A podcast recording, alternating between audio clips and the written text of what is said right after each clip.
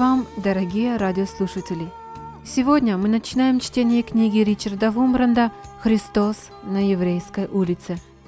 Книга Ричарда Вумбранда – это на редкость ясное высказывание точки зрения еврея-христианина по отношению к своему народу и к вопросам христианского мессианства среди евреев. Автор рассказывает, как он, будучи евреем в атеистическом мире, приходит к христианству и становится миссионером. Предлагаем вашему вниманию послушать предисловие автора книги Ричарда Вумбранта.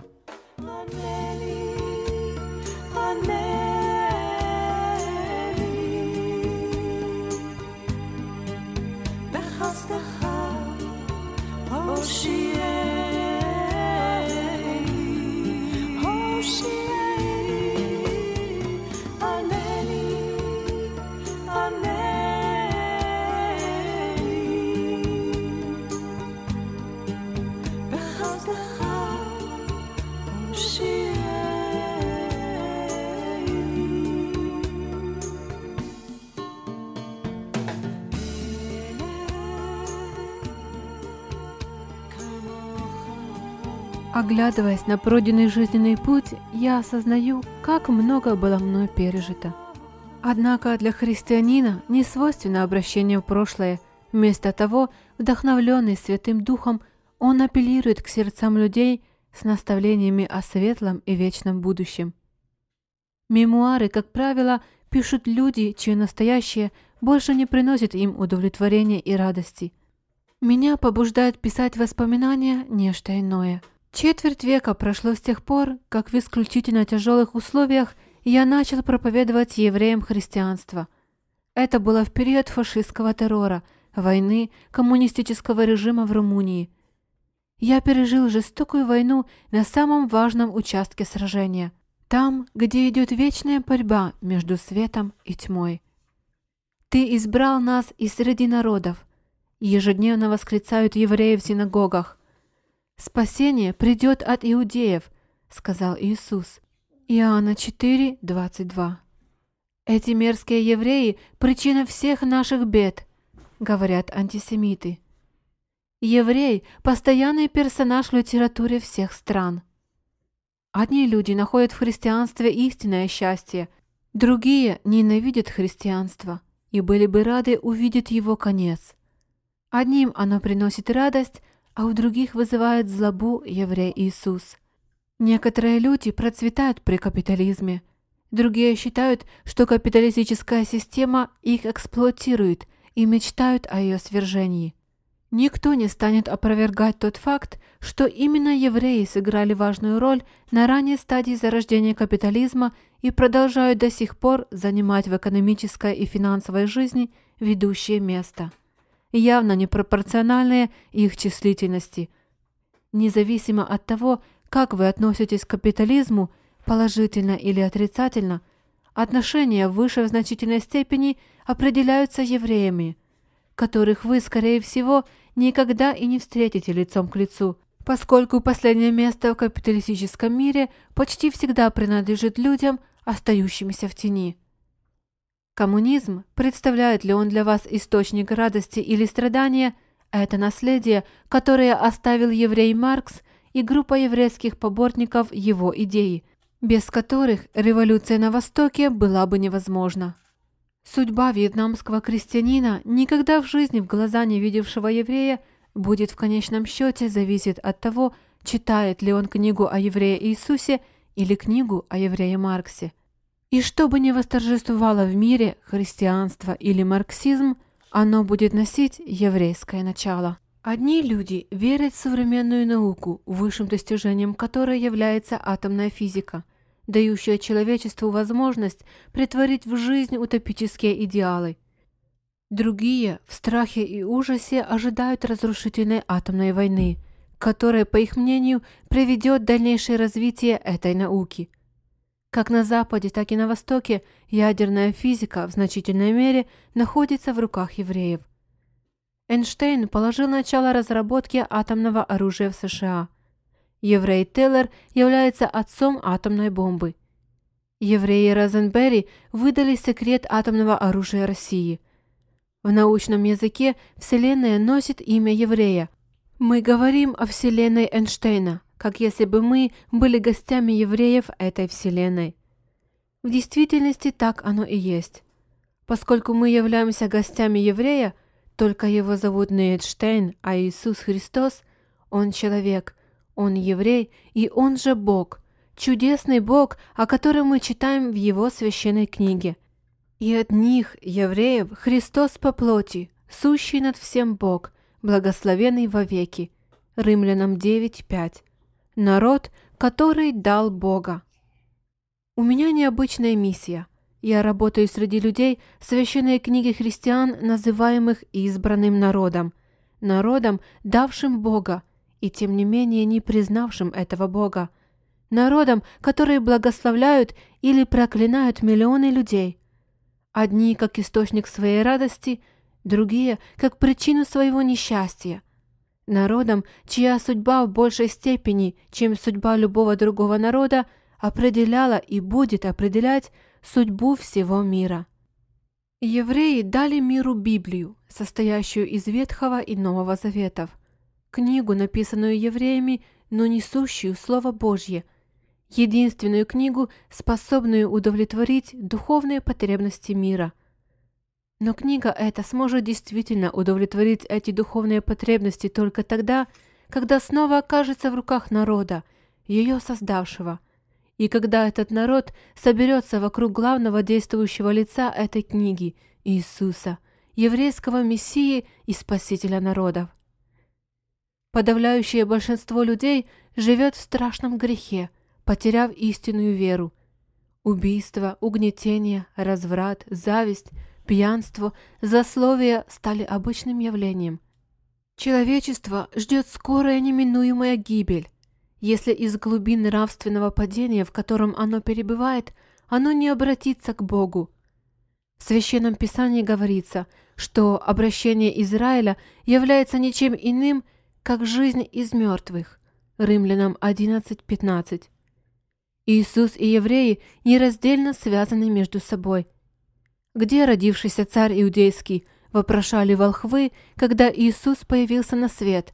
Матфея 2.2 и при распятии его поставили над головой его надпись «Сей есть Иисус, царь иудейский». Матфея 27, 37. О том же говорят и пророчества Ветхого Завета. Моисей сказал евреям, «Пророка из среды тебя, из братьев твоих, воздвигнет тебя Господь, Бог твой». Второзаконие 18, 15. Исаия за 800 лет предсказал рождение Иисуса – Младенец родился нам, сын дан нам. Исаии 9, 6. Здесь под словом «нам» он подразумевает евреев, предсказывая Новый Завет, который Иисус заключил с Господом, пролив кровь свою на кресте, и Иеремия от имени Бога говорит «Заключу с домом Израиля и домом Иуды Новый Завет». Сам Иисус говорит так «Я послан только к погибшим овцам дома Израилева» Матфея 15:24. Он также возвещает, что Он спаситель всего человечества, но немного раньше, почти теми же словами, говорит об особой связи своей с еврейским народом. Целью всей миссионерской деятельности, о которой повествуется в этой книге, и было донести до создания Израиля эту связь, порвать которую нельзя – как бы мы ей ни противились. Евреи сегодня уже не те, которые были две тысячи лет тому назад. Это даже не те евреи, которые жили в гетто средневековой Европы, из которых их освободила французская революция. Они достигли успехов в области науки, искусства, литературы и общественной жизни. И только в области религии наблюдается застой или, по крайней мере, прогресс не столь ощутим, как в других областях. То, что евреи тех времен не признали сына плотника, объявившего себя спасителем всего человечества, можно понять. Но сегодня положение настолько изменилось к лучшему, что не в состоянии увидеть, кем на самом деле был Иисус. Если бы он действительно был просто незаконорожденным ребенком или преисполненным энтузиазма дилетантом, как считали некоторые, он не вышел бы победителем. Многие блестящие мыслители отдают ему должное. Еврей Спиноза утверждал, Иисус есть высочайшее проявление мудрости. У Руссо мы читаем, если смерть Сократа – это смерть мудреца, то смерть Иисуса – это смерть Бога. Штраус, написавший несколько работ с целью доказать, что Иисус не Бог, тем не менее признает, что Он есть высочайшая цель, к которой мы можем стремиться в наших мыслях. Эрнест Реннан, заставивший многих усомниться в божественности Иисуса, говорит, что красота Его вечна и что царству Его нет конца. Если многим трудно поверить в то, что говорят о нем его ученики, так давайте, по крайней мере, поверим его врагам. Например, фарисеям, заявившим «Учитель, мы знаем, что ты справедлив и не заботишься об угождении кому-либо, ибо не смотришь ни на какое лицо, но истинно пути Божью учишь». Марка 12:14. Иуда признавал свой грех. «Совершил я, предав кровь невинную». Матфея 27:4. Начальник стражи, осуществлявший казнь, говорил, «Воистину он был Сын Божий». Матфея 27:54. Вера в Иисуса дает человеку силу. Истинная вера в Иисуса заставляет сердца упрямцев возгораться любовью. Истинная вера в Иисуса разрушает все барьеры между расами и народами. Двор для неевреев в храме Иерусалима был отдален от святая святых оградой, на которой на трех языках было написано «Нееврей, приступивший эту черту, будет наказан смертью». Христианская религия разрушает национальные границы и превращает храм Божий в место, где соединяются в молитве все народы – Однако я слышу возражение. Если вера в Иисуса обращает нас к любви, как же объяснить жестокие противоречия, раздирающие христианскую церковь и разногласия между разными конфессиями? Если христианство делает всех людей братьями, как же объяснить кровавые войны между христианскими народами? Разве факты не доказывают несостоятельности притязаний христианства? Отвечу на это так – что касается христианской церкви, мы все еще живем в доисторические времена. Различные конфессии – это всего лишь части каркаса того гордого и величественного здания, которому еще предстоит быть возрожденным. Евреи, обращенные к Иисусу, призваны дать миру жизнь и спасение неевреев, давших то, что они сумели дать, побудить в евреях ревность к своему Богу. Ибо именно евреи – призваны и одарены Богом способностью дать истинное внутреннее содержание христианской церкви. Не смотрите на то, какова есть церковь сейчас, но представьте себе, какой она будет, когда евреи, которых она ждет, станут христианами и придадут ей нравственную красоту. Тогда она станет единой и будет излучать любовь. Бог призвал меня обращать евреев ко Христу. Когда Он призывает кого-либо, он наделяет этого человека силой и способностью исполнить свое призвание. Каждый человек обладает духовными силами, о которых даже не подозревает. Когда он дает обет любви Иисусу, он открывает для себя, какие огромные силы сокрыты в нем. В начале своей христианской жизни я даже не представлял себе, насколько многие дела я буду призван. Ибо не я совершил их. Верующий христианин подобен ребенку – которому водитель позволил только держаться за руль, но не выпускает его из своих рук. Ребенок в восторге от того, что есть кто-то, кто руководит им. Верующий, даже обремененный тяжкой ношей, возносится к небесам. Бог, действующий через детей своих, есть тот же Бог, что разбросал звезды по твердыне небесной. В нас заключена Его сила, делающая нас способными на самопожертвование – та самая сила, которая была в Сыне Его, распятом ради нашего спасения. Наши действия – суть проявления освящающей силы Духа. Она бушует в нас подобно буре и через нас увлекает других, ибо в нас живет Бог. Его бесконечная милость переполняет сосуд, в котором она заключена, и вырывается наружу. Оглядываясь на прожитые годы, я редко нахожу какую-либо связь между событиями тех лет и моим тогдашним к ним отношениям. У сердца собственная логика, которая не поддается логике ума. Убежденность рождается в человеке не в процессе мышления.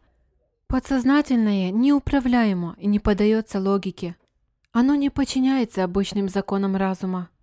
Лишь в озарении можно познать и оценить значительность скрытых человеческих сил. В этом скрытом подсознательном и заключено божественное начало. Подчиняясь этому подсознательному, я, а вернее Бог во мне, совершил многое, чего я сам не в состоянии понять. За пределами мира явлений, воспринимаемых нашими чувствами и разумом, лежит действительный невидимый мир. Мир совершенный. В этом мире властвует божественный промысел, который управляет нашей жизнью и нашими поступками. Я не понимаю всего, что произошло со мной, но я верю, что вся моя жизнь и жизнь всех детей Божьих до мельчайших подробностей следует замыслу Божьему. Служа Божьему промыслу, наша жизнь принадлежит вечности. Даже не понимая этого, я не теряю веры. Вначале, уверовав в Христа, я не хотел вступать в споры ни с кем. Я хотел просто отдохнуть от всего, что было раньше в моей жизни. Религия, думал я, должна положить конец смятению. Она должна принести покой. Но спокойная жизнь, жизнь, отданная любви и толкованию истины, будет новые бури. Наши религиозные убеждения подвергаются нападкам. Их приходится защищать и таким образом, сами того не желая, мы снова вступаем в борьбу. Нам приходится действовать силой веры и любви. И только Господь знает, почему мы, дети мира, несем не мир, а меч. Мне доводилось не раз вступать в споры с евреями, моими братьями по крови. Они часто называют евреев-христиан предателями своего народа. Не буду останавливаться на этом ужасном обвинении. Можно было бы сказать то же самое проще и с любовью. У евреев-христиан другая шкала духовных ценностей. Но разве может народ, которому ты принадлежишь, решать, что должно быть для тебя наивысшей ценностью? И Ветхий и Новый Заветы называют святой жрицу ханаанского храма, где практиковалось религиозное проституирование. Имя ее было Раав – в то время, когда евреи начали войну с целью полностью уничтожить хананьян, Раав заключила с евреями союз, направленный против интересов ее собственного народа. Была ли она предательницей? Была ли она недостойной? Нет. Она поняла, что религия, которую принесли евреи, является более высокой истиной, нежели религия ее народа. Таким образом, она вошла в число предшественников Иисуса – но она почитаема также и евреями, следующими закону Моисееву. Мы любим свой народ всем сердцем, но слава Христа нам дороже, чем наш народ. И поставленные пред необходимостью выбора между Иисусом и своим народом, при том, что народ требует от нас отречения от Него, мы выбираем Иисуса, ибо знаем, что тот, кто не служит Ему верой и правдой – не может, как должно, служить и своему народу. Когда мы с женой приняли христианство, мы приобрели возлюбленных братьев и сестер во всех конфессиях. Но ни одна из конфессий не есть подлинно христианская церковь. Ни у одной из них нет, безусловно, истины, ни настоящей пламенной любви. Многие христианские пасторы далеки от того, чем должен быть истинный пастор – он должен быть человеком, в котором живет Бог, человеком с пламенной душой, знающим истину, возвещающим ее и несущим людям, человеком, устами которого глаголит сам Бог. Прихожанам никто не прислушивался. Божья благодать, дарованная служителям церкви, не используется ими в полную меру.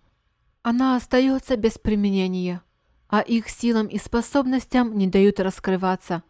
Деятельность церкви не является собой того согласованного действия, в котором должны принимать участие все дети Божьи.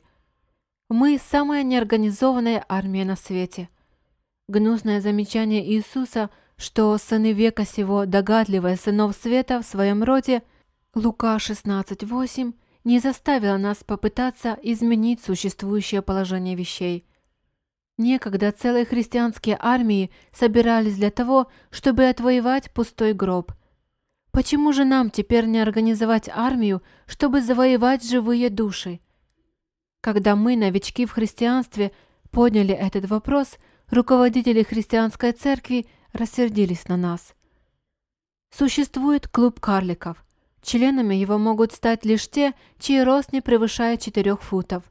Карлики утверждают, что они больше всех приближаются к совершенству человеческой расы, поскольку первобытные люди были выше современных людей, и по мере своего развития человек физически становится все меньше.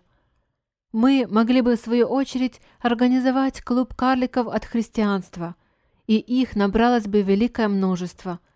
Ведь именно карлики в христианстве считаются у нас нормой, а на гигантов смотрят, как на фанатиков. Карлики – люди равнодушные, с холодным сердцем, считаются образцом мудрости. Я не согласен с теми, кто так думает. Разумеется, я не согласен и с атеистами – на телах и на душах многих евреев-христиан остались шрамы от ран, полученных в борьбе на стороне тех, кто думает, как я. Но только того, кто рискует своей жизнью, можно назвать настоящим солдатом, а шрамы – это символ солдатской доблести.